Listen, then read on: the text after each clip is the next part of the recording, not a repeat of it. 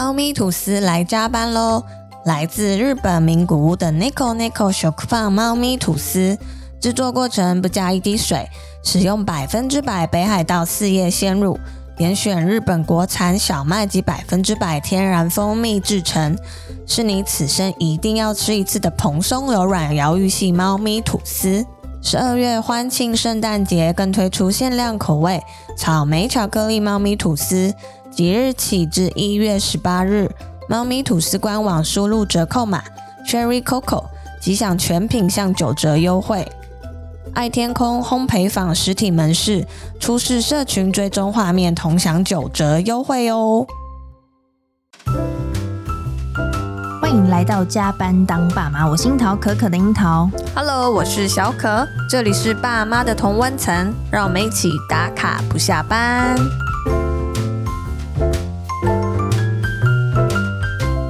你知道我正向教养的同学啊，在开那个正向教养的安亲班哦，听起来好酷。对，他收了一批学生，嗯，然后他就会跟他们讨论说，啊，新进的同学，我们要来讨论我们在这个教室里面的生活公约。是，比如说呢，在里面如果说尖叫啊、奔跑啊的话呢，我们该要怎么办？就是要怎么处理呢？然后其中一个小朋友说，我我知道，举手，嗯、还说打他，你说处罚哦？对哦。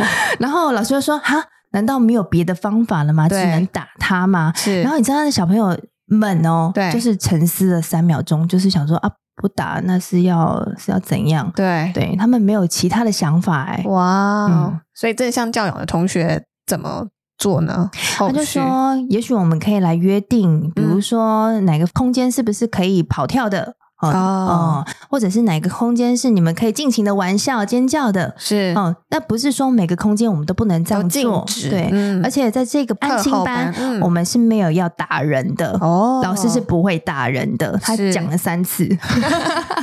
对，所以，我们今天呢，我们又再度邀请培瑜来陪我们聊一聊，现在我们对于小孩子比较关注的一些议题。那今天我们想要谈的就是安亲班这一题，对。哎，大家好，我是佩瑜。但是我要先说，我很佩服那个正向教养安亲班的老师。嗯，但是我想要先帮大家破一个题，就是用你刚刚的故事，好，好，就是呃，老师先问小孩说，我们可以怎么办呢？对待新来的同学，然后同学说打的时候呢，听众这边可以想想，为什么那个小孩会说打？其实那个小孩是带着过去的记忆跟经验来回答老师，然后他可能。也不喜欢被打，嗯，可是他真的不知道，说我除了被打会安静之外，还有什么方法可以让我安静？是，嗯，好，所以我觉得，嗯、呃，大人如果听到这样的回答，一定要在这里想一想，说，哎，对耶，小孩怎么只有这种选项？嗯，这样这是第一个。那第二个，我觉得那个老师的回答超棒。他说，其实在这个教室里面有可以尽情唱跳、奔跑、呃、奔跑的场合，那我们就在这里。那可能到了隔壁教室就是比较安静的地方，然后再到隔壁教室就是做什么做什么做什么。对。然后我觉得常常很多家长会搞不清楚那个规矩跟界限的意义。然后我就分享一个很简单的故事，就是我们在开车的时候，红灯跟绿灯都是让彼此可以通顺，对吧？对。所以我们短暂的规矩是为了让我们下一秒可以更通顺，就是有绿灯。那你可以把它想象成，其实，在小孩的生活当中，他确实也需要有人。协助他建立什么叫做规则，什么叫做界限，嗯，什么叫做框架。而一旦你有了框架，你有界限，你有规则，你在其他的时候，你才得以拥有自由。嗯，我觉得这件事情非常非常重要。是，但是很多人常常会以为说，哦，因为要给小孩自由，所以不可以给他规则。嗯，其实小孩反而会错乱，无所适从了。没错。嗯而且有时候，因为大人自己也不懂得那个界限跟自由之间的关系，所以大人就会变得太随性。我举一个例子，例如说，我真的很常看到有的爸爸妈妈，他们自己嗯，可能现在想好好吃饭，他就把手机丢给小孩。可是在，在下一次，他可能觉得啊，小孩现在不能看手机，所以在吃饭的时候，他就把手机收起来。对，可是对小孩来说，啊，你上次有给我呢，啊，为什么这次没有给我？混乱了。对，那他就会觉得说，那。那我我到底要怎么猜你？我要怎么看透你？是，于是小孩可能就会衍生出另外一种演戏的技能给爸爸妈妈看，嗯，然后甚且就会开始内外不一致。他可能为了讨好大人，他就做出某一种样子，是，然后大人还看不清楚，以为那个是真正孩子的样子。是，所以我就回过来讲，那个正向教养补习班老师真的很厉害，嗯，就是他知道那个界限跟啊、呃，自由之间的关系跟移动对小孩非常非常重要。我觉得大人真的也可以在这件事情上好好想一想。所以，请大家不要再误会正向教养。正向教养不是都不打不骂的，他是不打不骂，没错。但是他绝对是在协助小孩用正向的方法理解生活，跟理解自己，嗯、还有生活中这些界限跟自由的关系。是会不会讲完大家都问你那个是哪一届安亲班？哦，应该是满满的哦。我再看他有没有脱笑，再跟大家说。哎、欸，说到那个满满的安亲班，好像在家长群组探问安亲班，你真的会收到很多很真实的故事。对，是啊。可是我我很很好奇，问两位，你们对安亲班的印象是什么？我没有去过安亲班，我也是、欸、所以我其实不太一开始，嗯，还没有小孩之前，我会觉得安亲班就是可能，呃。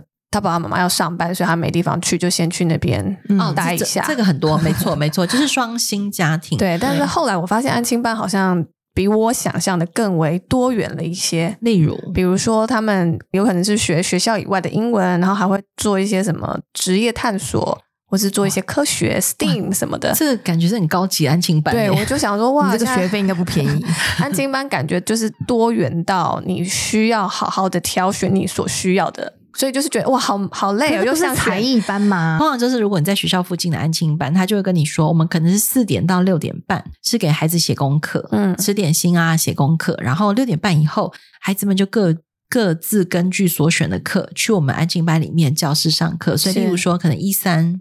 是有外师来上英文，然后礼拜二可能是你刚刚说 STEAM，然后礼拜三跟五可能会有什么，嗯、所以孩子们从六点半到七点先吃饭，然后七点到九点就是上额外这个才艺课，是，然后九点就下课准备回家，这样，嗯，有没有很厉害？哦、这么累哦？哎，可是你你你都发现，其实很多安亲班是这样，哎，对啊，就是很多花招，对，因为爸妈不见得可以六点下班准时回到家。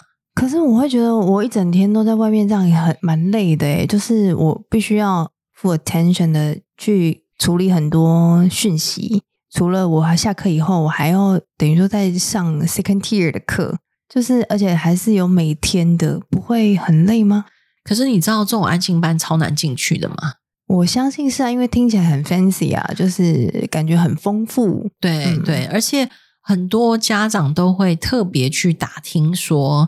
呃，我可以就是一条龙包到底的，礼拜一到礼拜五，然后就帮我搞定这样，然后我就是只要早上七点送他出门，然后九点接回家就差不多。嗯，这完全是家长的需求，当然我我认同，它不是小孩的需求。这又让我回到就是我们之前在叉叉国小里面的时候访问的小朋友，听到有人说他下课就直接回家，其他小朋友说啊，好好哦，对，因为大部分好像他们都是说要去安亲班。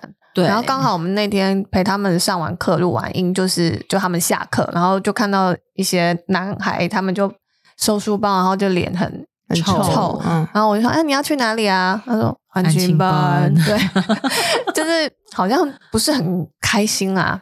对对，所以我刚刚说啊，那是大人的需求，不是小孩的需求。嗯嗯，而且我觉得大人也是迫不得已。对呀、啊，因为大人要上班。应该是说，他如果要上班，他就迫不得已。是可是其实我有问过很多家长，就是如果你们已经七点就可以到家，嗯、然后你们也让孩子在安亲班吃完晚餐，因为他都一起订便当嘛。嗯，那为什么不让小孩七点多就回家？嗯，你觉得为什么？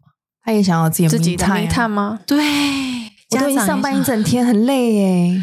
就是回来最好少跟孩子碰面，尤其是如果孩子刚好是。写完功课了，青春期前期，哦、对对不对？或是正好在青春期，或者是你知道还要回家搞定他，真的很烦。那不如就回到家，就是你已经累垮，我已经累昏，哦、这样没力气，减少接触，这样。对、哦、我确实有听过很多家长是这样，所以那个小孩脸臭，我大概也是可以想象啦。哈、嗯，可是我必须说，其实我真的觉得，如果我们要上班，不得不把小孩送去安亲班，其实真的可以考虑减少。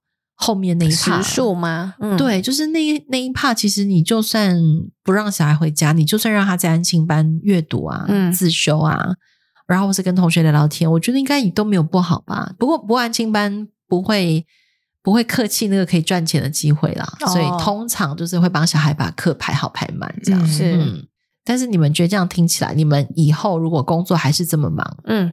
你们打算怎么安排小孩的安亲班？我现在我会觉得，我明知道这件事情很无聊，那我是不是有机会可以在这里面有一些弹性，让它是有一些有趣的事情？比如说，它不一定是去上安心班的课，可能是别的课，可是是他有兴趣或者是比较有趣的课程，他可不可以去？如果说我还时间是真的是调不出来的话，或者是我有没有其他的后援可以帮他接回家，让他在家里耍废也 OK。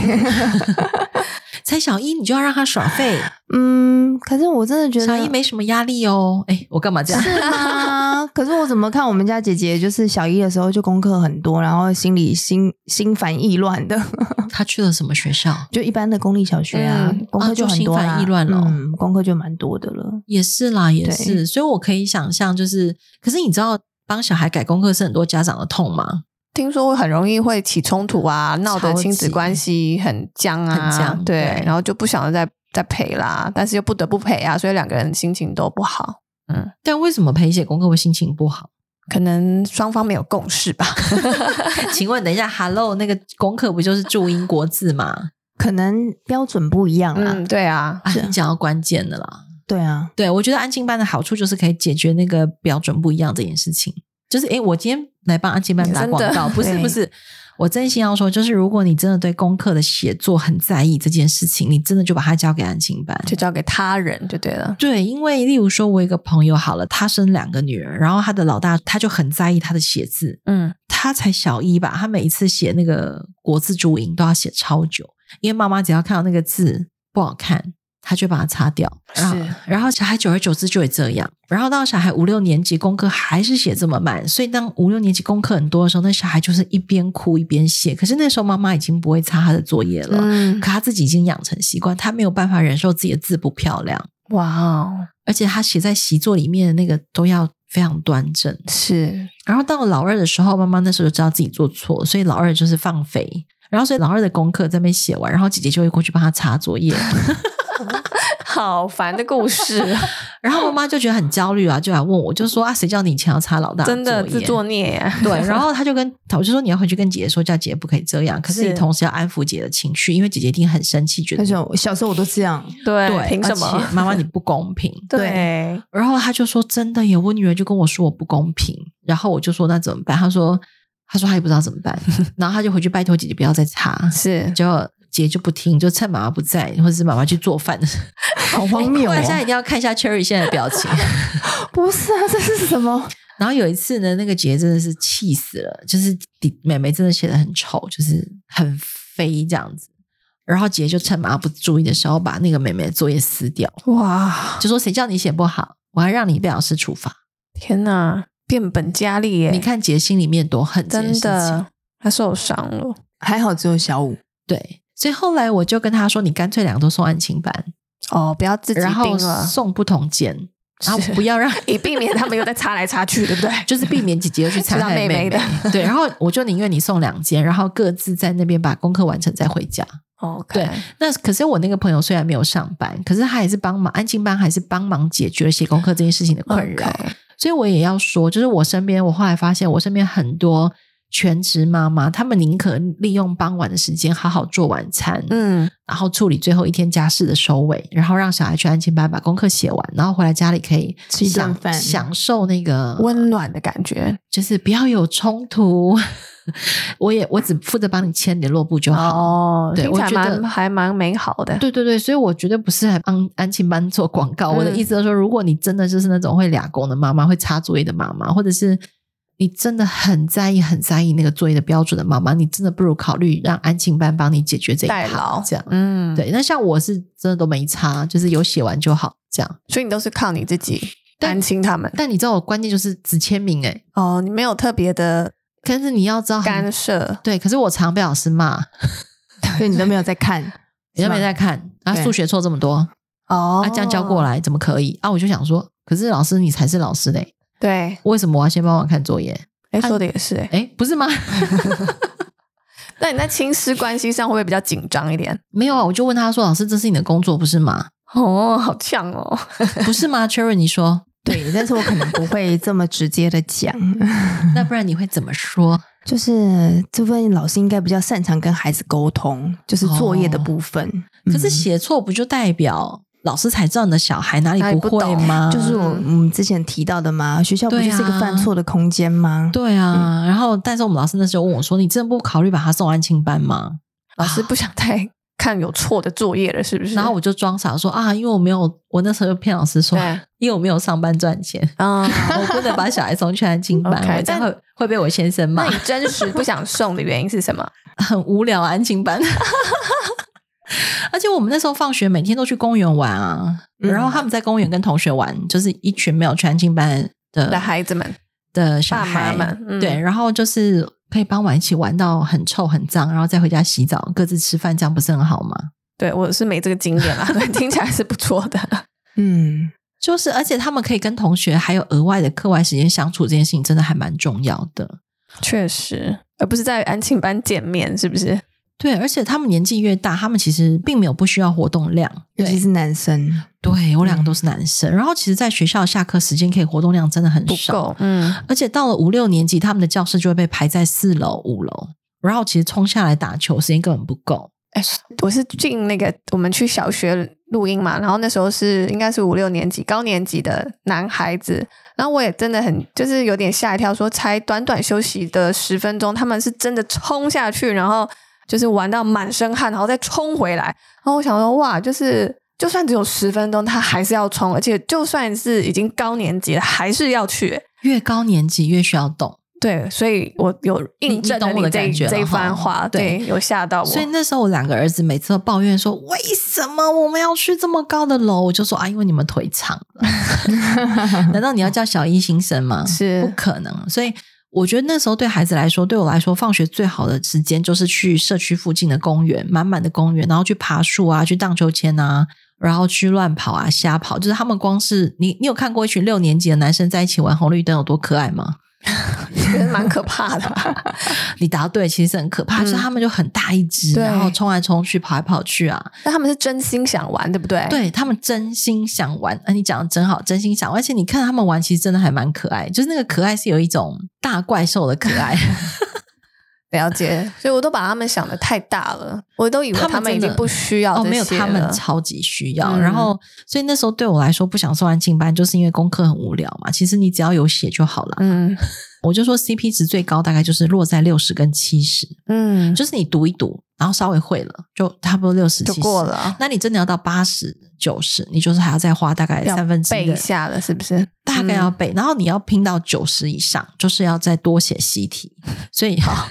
是不是 Cherry 老师你自己说真的？真的，学校的考题 CP 值最高是不是六七十？真的，但爸妈不会放过你啊。对，但是你走出社会，大概你所需的，如果你不是做专业科目的工作，你大概所需的知识就是六七十，对吧？嗯，就是你没有要去当太空科学家，你数学不用顶好，不是吗？好烦，这个我们的确是啊，因为我觉得是综合。综合评分了啦，对，就不会像你在学校这么单一的用在这个学科上面代表你的全部嘛？因为出社会之后还有很多，还有别的面向嘛，嗯、也是在考核的、啊。对啊，对，所以我会，我那时候就真心不想送安亲班了。对，但我那时候那样欺骗老师，果然是不太好的。老师后来说，那个小孩的妈妈，你虽然没有上班，可是你有工作啊。我听很多家长说，你其实是在做什么工作？这样，哦、你怎么会跟我说你？你不能把小孩送去安亲班，我想说，嗯，好啊，对，但总之对我来说，送安亲班真的就是，嗯，有点无聊，这样，嗯、对。但是我必须承认，就是我当时还是有问了很多朋友们，为什么要把小孩送去安亲班，而且我觉得每一个人的理由，我都我都有被说服，嗯，包含双性家庭，包含不想跟小孩有冲突，还有包含有的妈妈有点有点辛苦，就是说她的先生或是她的公公婆婆住在一起，他们对小孩的分数要求很高。Okay. 所以安静班可以帮他们解决把那个分数拉起来的困扰。是，然后还有一些家长是觉得说，如果我在安静班把事情都做完了，我回家就是开心享受很甜蜜、很甜蜜的亲子时光，我就一起吃饭、一起看电视啊，然后洗澡前一起说说故事，这样就好了。所以对我来说，安亲班真的不是什么邪恶的地方，嗯、只是说如何慎选安亲班这件事情，我觉得还是重要的。对啊，那我觉得这一题就很辛苦，因为你们看，我们才刚选完托婴中心，选完保姆，选完幼儿园，选完国小，又要选安亲班，我就觉得到底要选到什么时候啊？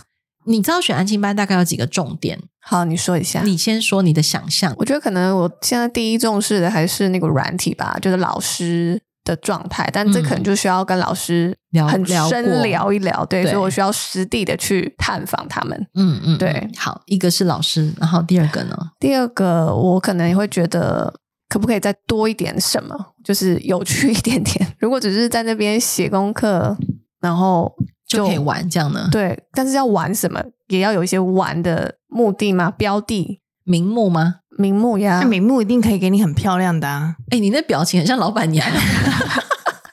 不是啊，就是名目，你要你要多 fancy 都嘛有，所以不可以被名字给骗了。对，我觉得是哎、欸。那那你会在意什么？安静版？我觉得当然老老师是一个很重要的一个环节嘛，因为毕竟他就是直接相处的人，然后还有他对于孩子完成率他的想法是什么？嗯，就是因为有的老师他就真的很很怕被回去被检核，所以他就真的是很严厉的那种的，就是他会先把小孩这边事情弄得非常的完整，对，然后他对爸妈就有交代，对，这这也是一个很重要的考量，没错啦，对，但是他在。把他们搞得很完整妥帖的这个心态是什么？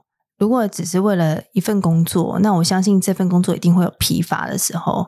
但如果他是心里带着有一些目的，希望说哦，孩子他可以在这边，嗯，比如说他有引导式的去带他们完成这份工作，或者是说他觉得完成，比如说八十也 OK。那我觉得这个倒是有这个弹性的话，那我觉得就不会我们看到很多的安静班可能老师打人啊，或者是有很多的状态。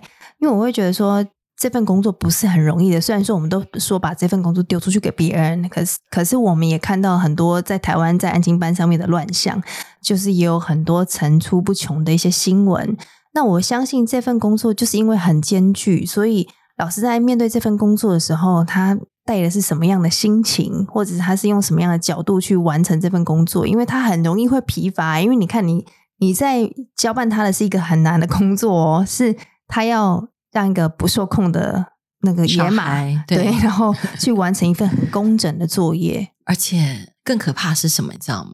安静班的同一个年级，嗯，他可能会有 A 学校跟 B 学校，嗯，所以 A 学校跟 B 学校今天来的功课不见得一样哦，呀、oh, 版本也不一样，同样都是数学第一课，可是一个康轩版，一个翰林版，嗯，搞不好内容就不一样。嗯、那假设就算同样都是 A 校好了，可是同样 A 校同样都是六年级，可是因为教学进度不一样，所以有的人可能已经在第一课，所以有人在第二课，嗯，那有人已经教到第三课，还有班级停在第一课。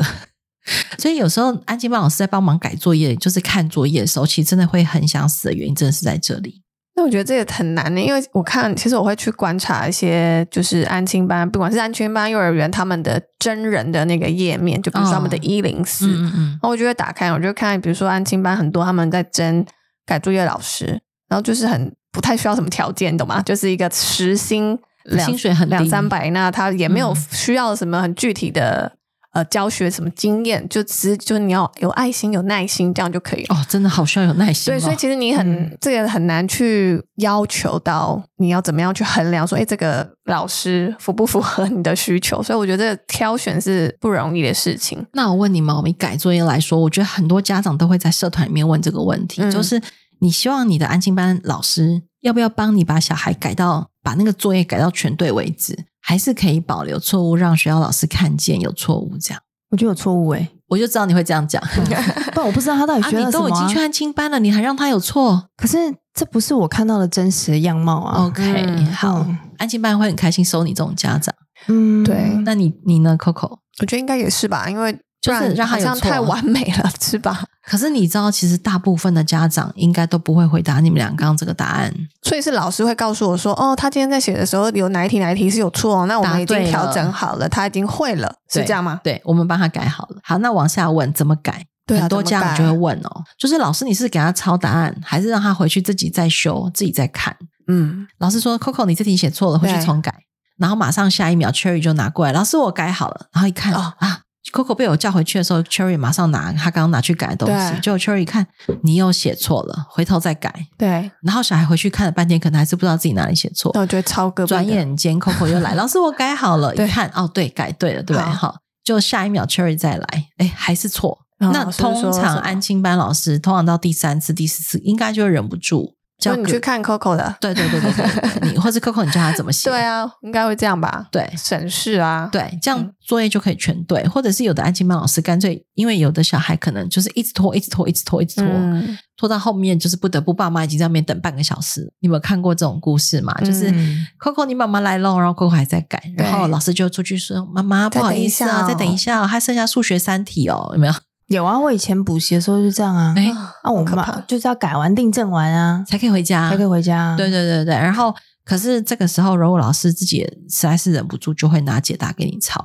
嗯，所以确实他就会交出漂漂亮亮的作业。嗯，然后我就有看到有家长群组在讨论安亲班的时候，就有爸妈问说：“哎，那那个 A 安亲班，他是专门会让小孩自己改好改满的，还是像 B 安亲班一样，他可能到第二次、第三次？”就拿解答给小孩抄啊，或者 C 安亲班会怎样怎样，会有个小助教在旁边。例如说，现在很流行一种安亲班，就是改作业的可能是比较资深的老师，然后旁边就会放一个大学生哦，嗯、然后大学生就会去教。例如说，哎，Coco 一直出错，对不对？嗯、老师就会说，哎，那个大学生你去教一下 Coco，嗯、他这题一直错，然后就是让助教来教小孩就好了。对，那老师就是只负责改那个复杂的作业，这样，嗯，是不是很多元？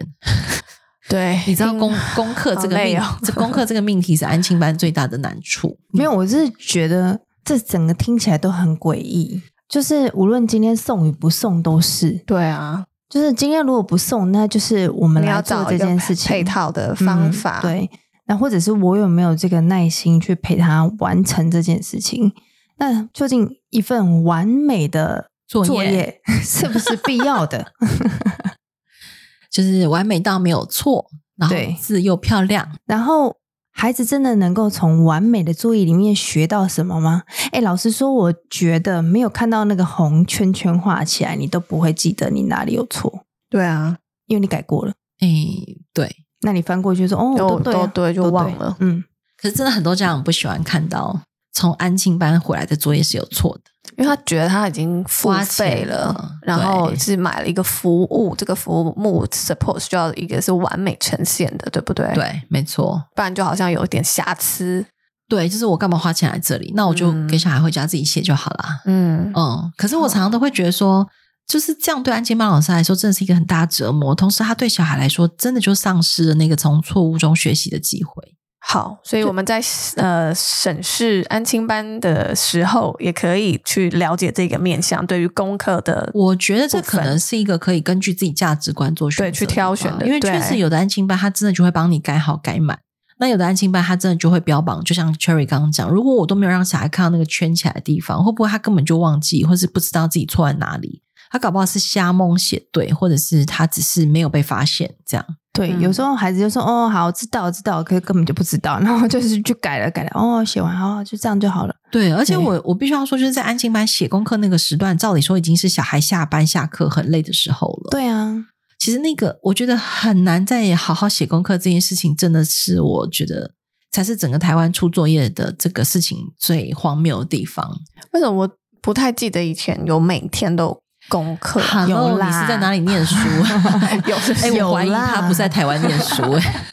没有，我都永远记得我小时候很常在我的钢琴，我钢琴盖起来嘛，然后我就常在上面写作业。好，每天，你知道现在有一种线上联络簿吗？就是以前我们不是小孩要自己抄联络簿嘛？其实现在也是要的，老师还是会叫小孩抄。嗯，可是有那个啊，因为我们家小孩念台北市的学校，那我不知道是我们老师特别认真，还是台北市有规定。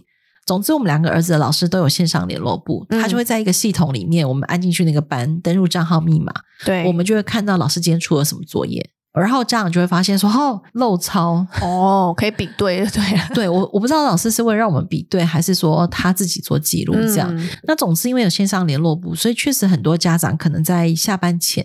就会先看一下，说，哎，Cherry 跟 Coco 今天有什么功课？然后他可能到安亲班，或是他可能意识到说，啊，有一个功课可能会拖比较久，嗯，他搞不好就会比较晚到安亲班。也也有这样的故事跟生态。了解哈，因为我知道，其实有些家长好像也会希望安亲班是会处罚孩子的啊，这就是刚刚 Cherry 说的那个可怕的 体罚的安亲班。对，所以我会觉得。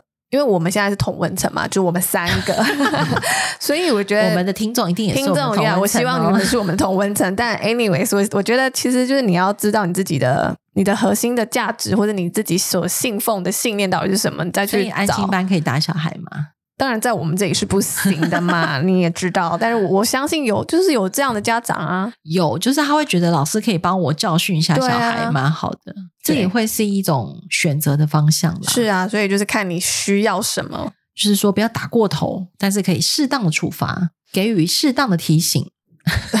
这我是不太确定要提醒什么，但。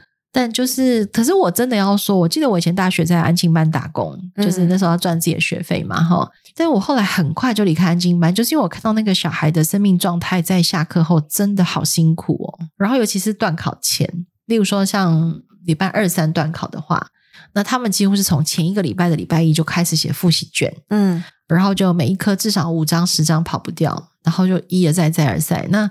那个时候我印象很深刻，就是我们的班主任还会叫我们把那个每一个版本的考卷，专门再把里面最难的题目抓出来，然后出成一张最难的，然后到考前就是写那张大魔王考题。然后家长就会觉得哇，这个补习班好用心，这安亲班好用心哦！你看每天写完功课还帮我小孩复习段考的内容，嗯，所以家长既不用看功课，也不用陪小孩复习段考的内容，对，这种安亲班是很赞，听起来不错，生意生意超好。小瑞的陪玩姐姐其中一个是在安亲班工作，嗯，然后她的十一月份的跟我说：“妈咪，我没有办法接任何的工作，因为他们安亲班要段考了。”所以他每个礼拜六日基本上都在加班，要帮忙小朋友复习，还要写考卷。所以你这个整个十一月我都没有办法接案子。嗯、我说好，我知道了。但是我很压抑，安亲班服务做得这么好。欸、对啊，这是就是我刚刚讲的嘛，因为要段考了。对，而且你们觉得段考是什么时候开始要复习？假设是这个礼拜二三考试，那我刚刚说是前一个礼拜复习，对不对？对。可是更负责任的安亲班不是前一个礼拜。他是前一个礼拜的那个礼拜六日就开始留了，所以小孩就等于会留呃四天的六日加中间一到五的晚上，然后就等于就是五加二加二九天都在复习那个第二次段考、第一次段考，就是他们前面时间会拉比较长。嗯，你们两个那个表情好像我是在讲个外星球的 故事，一个神话。没有没有，因为姐姐真的不能接案子，我就、哦、就想到说哦。真的是这样哎、欸，而且你想想看，他们六日去安亲班，那个小孩也是要做一整天。你说从上就算是小一也是吗？我不知道小一，但是我知道很多小三开始的安亲班、okay, 很，很实战的这样，就是帮你提供。不然你觉得考试前复习这件事情，爸妈可以承受吗？不知道，我以前都自己复习，没有啦，我不知道，是好可怕哦。以前不是就是买那个写习题啊，对啊，讲义参考书一直写，嗯，对啊。其实现在也会耶，但是我也不知道，因为安亲班真的就是比价值服务很好。了解，还是现在考题太多元，以至于必须要先做很万全的准备。还是回到那一句老话，六七十分 CP 值最高。但是我我曾经在脸书上看到一个朋友，他带小朋友出去玩，然后可能因为快要考试了，然后他就自己。出游的时候，孩子把那个段考的考卷，就是那种练习题啦，就是在游乐区，可能住民宿吧，然后他就休息的时候就在写那个考题，然后他的妈妈表示说，他真的是蛮认真的，嗯，然后我会妈妈肯定自己的小孩，对对对对，OK，嗯。嗯，如果他小孩也很想这样做的话，我是觉得蛮好的啦，那如果不是的话，就比较辛苦一点点，嗯。我是不知道那个小孩的背景状态啦，对，啊。嗯、对，但是就想说啊，都出去玩了，要是我就把他丢后面。如果是我的话，我可能就会带着，哎，但是就都没写，然后就 哎回家就空白有带有心安这样，我应该是那一种。偷偷告诉你，我儿子就是这样，是啊，就是我还是有点在意，所以我会带着。我们以前去露营的时候，他这有一次就是把参考书带着，然后我我跟他爸爸就说：“Hello，这个是放错了吗？你是不是拿错袋？”他说没有，我礼拜三是要断考，我看一下。然后我们到了营地之后，就看他那一包一直躺在这呀。但是我我只是要讲说，因为你刚刚说我们是同温层，可是我真的要说，就是假设你刚刚那个朋友他的小孩他是带着，而且他真的也有拿出来看，然后妈妈还写脸书 分享。我其实真的还蛮好奇，会想要。聊一集专辑，跟他们母母子母女聊一聊，就是说小孩怎么看待自己这个努力的过程跟原因，然后小孩希望自己这个过程讲出什么结果啊，开什么花，嗯，然后我也还蛮想知道他跟妈妈的互动，嗯，但我们真心希望大家听到这里会觉得有一点心里发毛，嗯、就是说，当我们拿这个东西作为妈妈检视自己的 KPI 的时候，对，是真的是有点怪怪的，就是也心疼妈妈，嗯、也心疼小孩，是，就从安亲班一路这样走过来，就是，难道我炫耀一下都不行吗？哦，很棒，可以，那你就说你是在炫耀。哦，所以我抬头会说这是个炫耀文。哎，我觉得这么真实很好啊，因为代表你其实就是很知道你自己在炫耀，然后同同才也都会知道你在炫耀，然后社区妈妈就是跟你们同一个年纪人都会知道你在炫耀。其实大家也真的会真心的拍拍手，嗯，因为在华人的社会，其实很少人会说自己在炫耀吧，嗯，是对吧？很隐晦的。就是我刚刚说的嘛，就是贴了一个成绩单啊，嗯、然后什么都不说，但大家什么都知道。哦，你今天你今天一直出现这个若有所思的表情，没有，我一直在想说，这中间到底出了什么问题呢？就是我我觉得一定有什么 fundamental 的问题，让我们在这里讨论。我甚至于觉得安心班只是一个假议题，耶。太好了，我们总算切入重点，聊四十分钟，来到重点。今天这一集是要录多久？没有，我我觉得虽然说是这是一个社会的一个共业啦，就是我们因为现在是资本主义社会，我们必须要这么做。可是也让我们有很多的 excuse 去 push 我们自己这样做，或者是这样做的合理化。可是我都觉得这些都只是个表征，我们愿不愿意去面对问题的，或者是面对自己的一个很重要的一个核心，诶甚至我觉得面对孩子也是面对你自己的一个练习跟过程。对对对，因为孩子就是你的一面镜。诶应该说跟任何人相处都是你的一面镜。但如果我回避了我跟这个人的照见，是不是我就是回避我内心的某一些部分？嗯、那所以这个很深层的是，那我在逃避什么？我把孩子送去了安亲班，或者是我不去做这件事情，或甚至有时候我今天说哦，我想要做个饭，我们有一个好好聊天的时间。这听起来都没有问题，都很合理。但是如果遇到这件事情，我们还是会起冲突的话，那表示我们在这里面有这样照见的时候有问题。可是我们只是绕了一条路去规避这个问题，或者是我们以为时间过了，问题就会消失。对，但其实真的不会耶。对，所以今天的讨论呢，我觉得是个假命题。但你不能这么说。这位大师，我就忍不住要为凡芸芸众生哦，是是是，就是如果我们不去照见很多的问题啦，就是我们好像看似说好，我我在这段关系里面，我跟你有这样的冲突了，或者是我有这样的困境，嗯、但是我们选择另外一条路，当然看起来是很平顺的，看起来是可以这么行事的。可是，我觉得内心应该有更多的医学是回来说，那为什么我不能够直视这个问题？我不能跟你直球对决，或者是我不能够跟你在这个空间时空下跟你一起去讨论，我们有什么样的方式可以解决？就是我一直觉得有一种卡卡的感觉，所以你刚是一个第三者的状态 抽离了。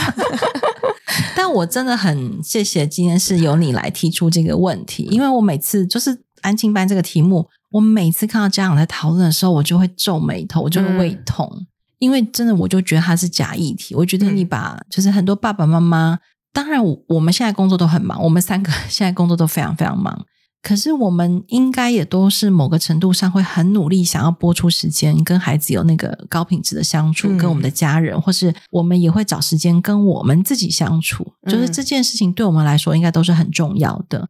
可是会不会如同 Cherry 说的，对很多人来说，一旦碰触到你要好好跟小孩相处，你要好好跟另一半，甚且你要好好陪你自己，嗯，其实那都是比较难的。对，所以我就在外面的安亲班这种题目上绕来绕去，嗯，我可能就在小孩的分数题目上绕来绕去，或者是。很多爸爸妈妈会很习惯在网络上发文，寻求同温层，嗯，寻求一种慰藉感、归属感。对，那个我觉得都是因为花很多力气在关注别人关注的事情，可是你不敢问你自己，或者是你也不敢承认你自己，你其实就是一个想炫耀的人，你就是一个想要把小孩栽培的跟你自己一样优秀的人，嗯，甚且你知道那个结果或者是过程会很扭曲，你都不想去想。甚至你知道这条路对你来说，你经历过了。你你也知道很痛苦，怪怪的，对，或者是 你可能觉得说嗯，我我也想说服孩子，也可以这样子。Yeah, 对。嗯、可是你不知道用什么更好的方法或更好的说辞去说服他的时候，我们当然只能交给第三人来做这件事情。当然，我觉得这对这扣到很多人的帽子。我觉得这个也不是说。嗯，很多我不是我不是要责备大家，或者是说哦，我们的想法一定是比较高尚的，我没有这个想法。我只是说，有很多时候不去做这件事情，或做的不同的选择的时候，可以试问自己，在做 A 选择的时候，为什么我不能做 B 选择？我觉得这个才是真正很重要的一个核心。要敢问自己这个问题不容易耶。嗯嗯、对啊，可是总要越越问越有。答案出来啊！如果不问，就都不会有答案的。嗯嗯，好，那我就回过头回答刚刚 Coco 问我那个问题：为什么当时不让小孩去安亲班？我确实也问过自己 A 问题，也问过 B 问题。嗯、那我真心觉得安亲班很无聊，这是一个事情。对，第二个，我其实当时我非常非常非常喜欢跟我的小孩在一起。哦、嗯，这是另外一个我后来有看见的事实。嗯，然后当我发现我好喜欢跟小孩在一起，然后我有一次脱口而出跟。嗯、呃，一起玩的爸妈说：“哦，因为我真的很喜欢跟小孩在一起的时候，被受到那个奇异的眼光，那是笑哦，就是怎么想要这么跟小孩在一起呢？这样哈，就是你很黏小孩吗？没有啊，你有在工作吗？有啊。可是我就很享受那个下午的两三个小时，嗯，看他们在公园笑玩得很开心。可是当我说出这样的故事的时候，我身边其实没有多少认同我的眼光。其实我要承认。”那个时候我也很心虚，我也会问我自己说：“我真的没有怪怪的吗？”嗯，嗯，所以我要回答你的是，我觉得敢问自己另外那个问题，然后当你发现那个答案是你自己不敢面对的时候，其实也是另外一个辛苦的开始。嗯，所以安亲班虽然可能是假命题，但问完假命题，然后找完假答案之后，大家不如还是可以回过头用你刚刚的方法问一下自己说：“诶，为什么我在逃避某些问题？”嗯嗯。今天这结论会不会太悬？这样 对，但是我觉得也不一定，他真的有在逃避什么问题啦。就是他还是很多人是因为他时间上，他就是卡在，因为有很多时候都半天嘛，这半天也很难去。而且我发现大家现在工作真的越来越忙。至少我在立法院工作这八九个月，我发现很多公务员其实都还蛮晚下班的诶。哦，真的吗？就是没有我们想象以为五点钟下班，然后 走喽，老板。对，其实很多行政机关的公务人员也都很忙，所以我大概可以想象孩子们不得不去安亲班的原因啦。所以我说，呃，撇除就是资本社会这个议题以外。哦，如果假设你不是在资本社会这个框架里面被绑架的，那如果我们有更有生活余裕的话，那你要不要想一下，你有没有什么不同的选项，或是你为什么会选出这个决定，对不对？嗯嗯，不然一直在安心班那件事情上打转，我觉得久了之后自己也会很很空虚。我分享最后一个故事，就当成我今天的小结论，然后其他结论就交给你们了。好，就是有个妈妈，我的好朋友，她的小孩从幼稚园。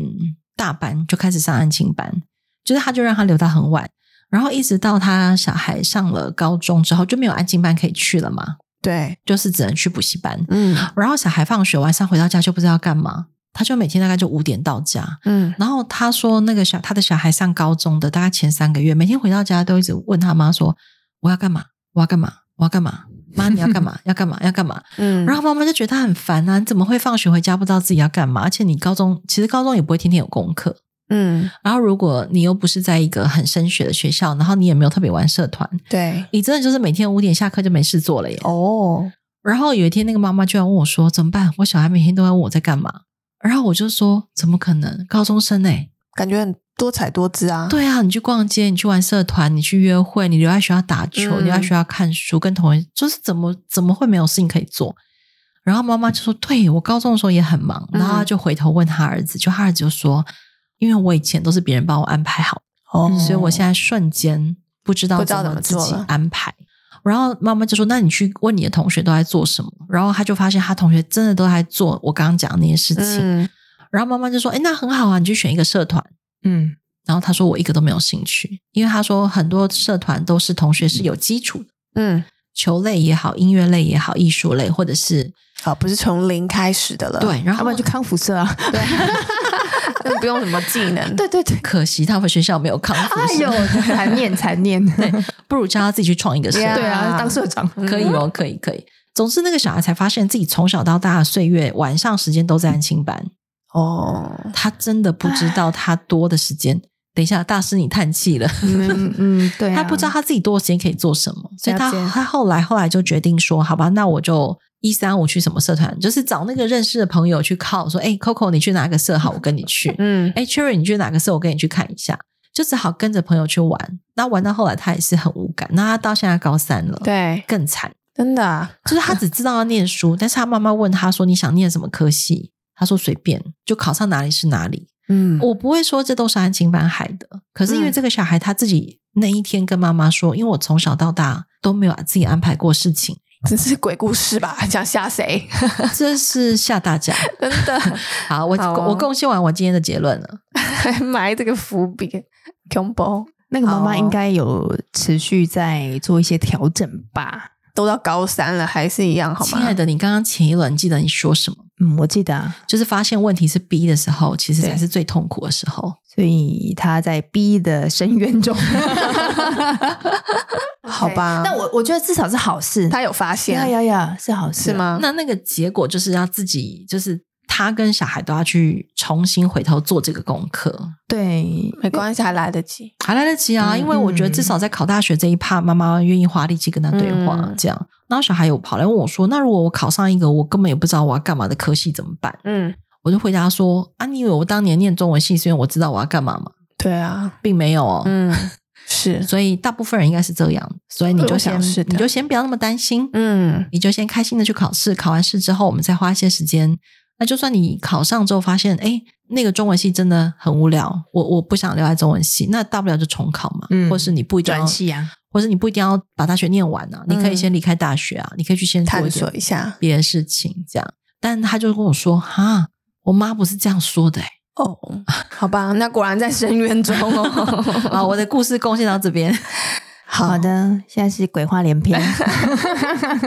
好，那我们今天就谢谢培瑜陪我们大家一起聊了这么多鬼故事，对，一起聊了假议题的安亲班，但其实有很多想要传达给大家的一些想法啦。然后欢迎大家可以回放收听。对，其实我觉得我们很多心里的纠结，把这个问题丢给孩子，我觉得。孩子有点呃，loading 有点重了啦，所以不如我们一起把这个问题跟孩子一起拿回来，一起来看看到底我们中间还有什么地方可以来做一些调整，嗯、或者是有更优化的空间，就是让自己日子可以好好过下去比较重要啦。我们做这么多辛苦的努力，都是希望老来的日子可以过得更好，不要老来更纠结。天哪，My God，绝对不要这样，对，好清闲哦，哈。过上好日子，谢谢培瑜，谢谢大家。那我们想听一听正在收听的你有什么想要跟我们分享的？欢迎留言或私讯给我们。如果你是用 Apple Spotify 收听的，帮我们按下订阅钮，还有五星评价。那我们就下回见喽，宝贝们，爸妈下班喽，拜拜拜拜。